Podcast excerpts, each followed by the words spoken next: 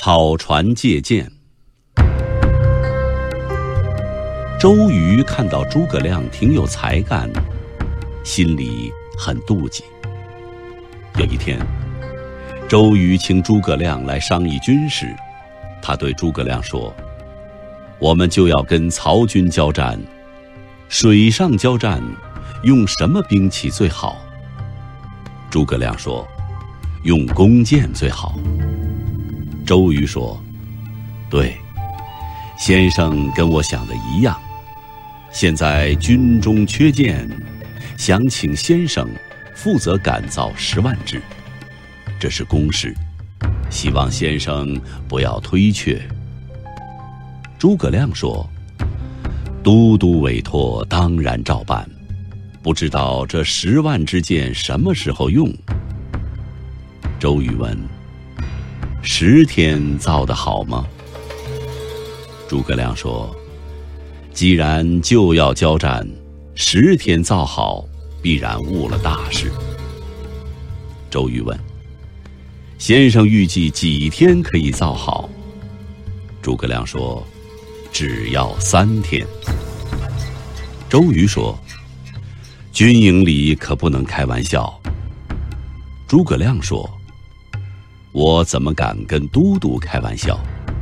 我愿意立下军令状。”三天造不好，甘受惩罚。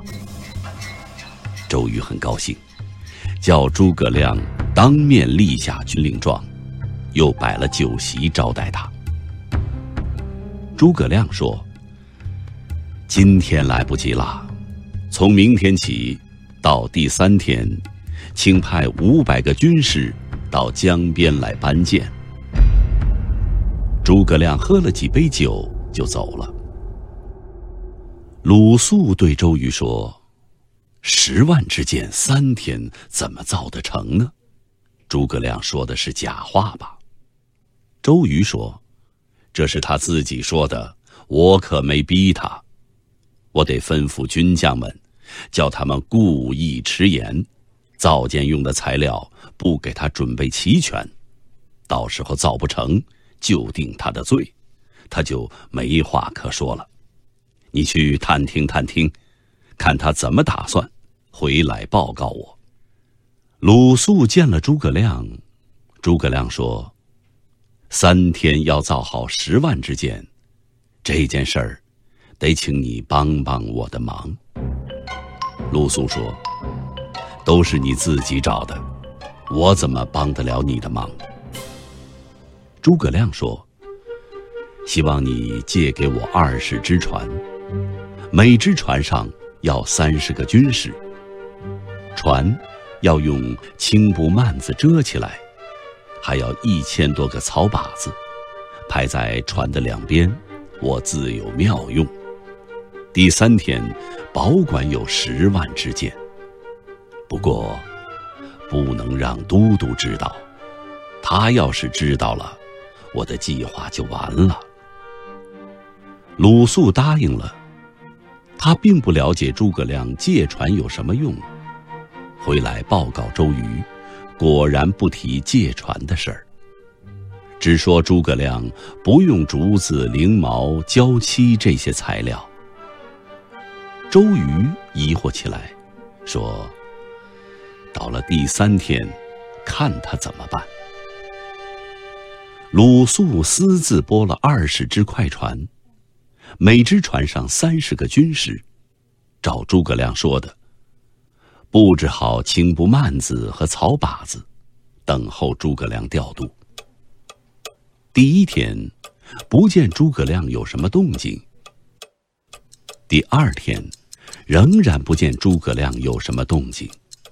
直到第三天四更时候，诸葛亮秘密的把鲁肃请到船里。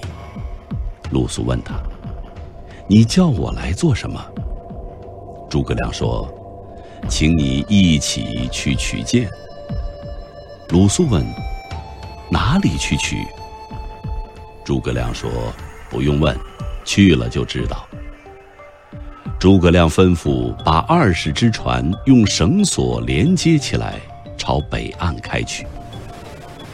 这时候，大雾漫天，江上连面对面都看不清。天还没亮，船已经靠近曹军水寨。诸葛亮下令，把船头朝西，船尾朝东，一字摆开。又叫船上的军士，一边擂鼓，一边大声呐喊。鲁肃吃惊地说：“如果曹兵出来怎么办？”诸葛亮笑着说：“雾这样大，曹操一定不敢派兵出来。我们只管饮酒取乐。”天亮了就回去。曹操在营寨里听到鼓声和呐喊声，就下令说：“江上雾很大，敌人忽然来攻，我们看不清虚实，不要轻易出动，只叫弓弩手朝他们射箭，不让他们近前。他派人去汉寨，调来六千个弓弩手，到江边支援水军。”一万多个弓弩手一齐朝江中放箭，箭好像下雨一样。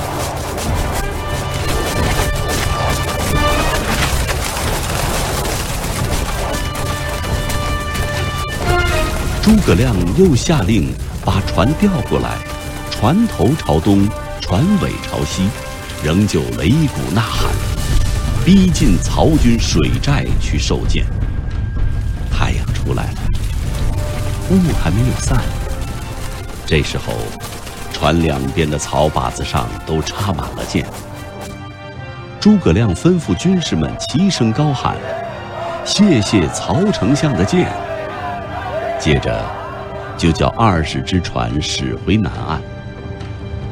曹操知道上了当，可是这边的船顺风顺水，已经飞一样的放回二十多里。追也来不及了。二十只船靠岸的时候，周瑜派来的五百个军士，正好来到江边搬箭。每只船大约有五六千支箭，二十只船，总共有十万多只。鲁肃见了周瑜，告诉他借箭的经过。周瑜长叹一声说。诸葛亮神机妙算，我真不如他。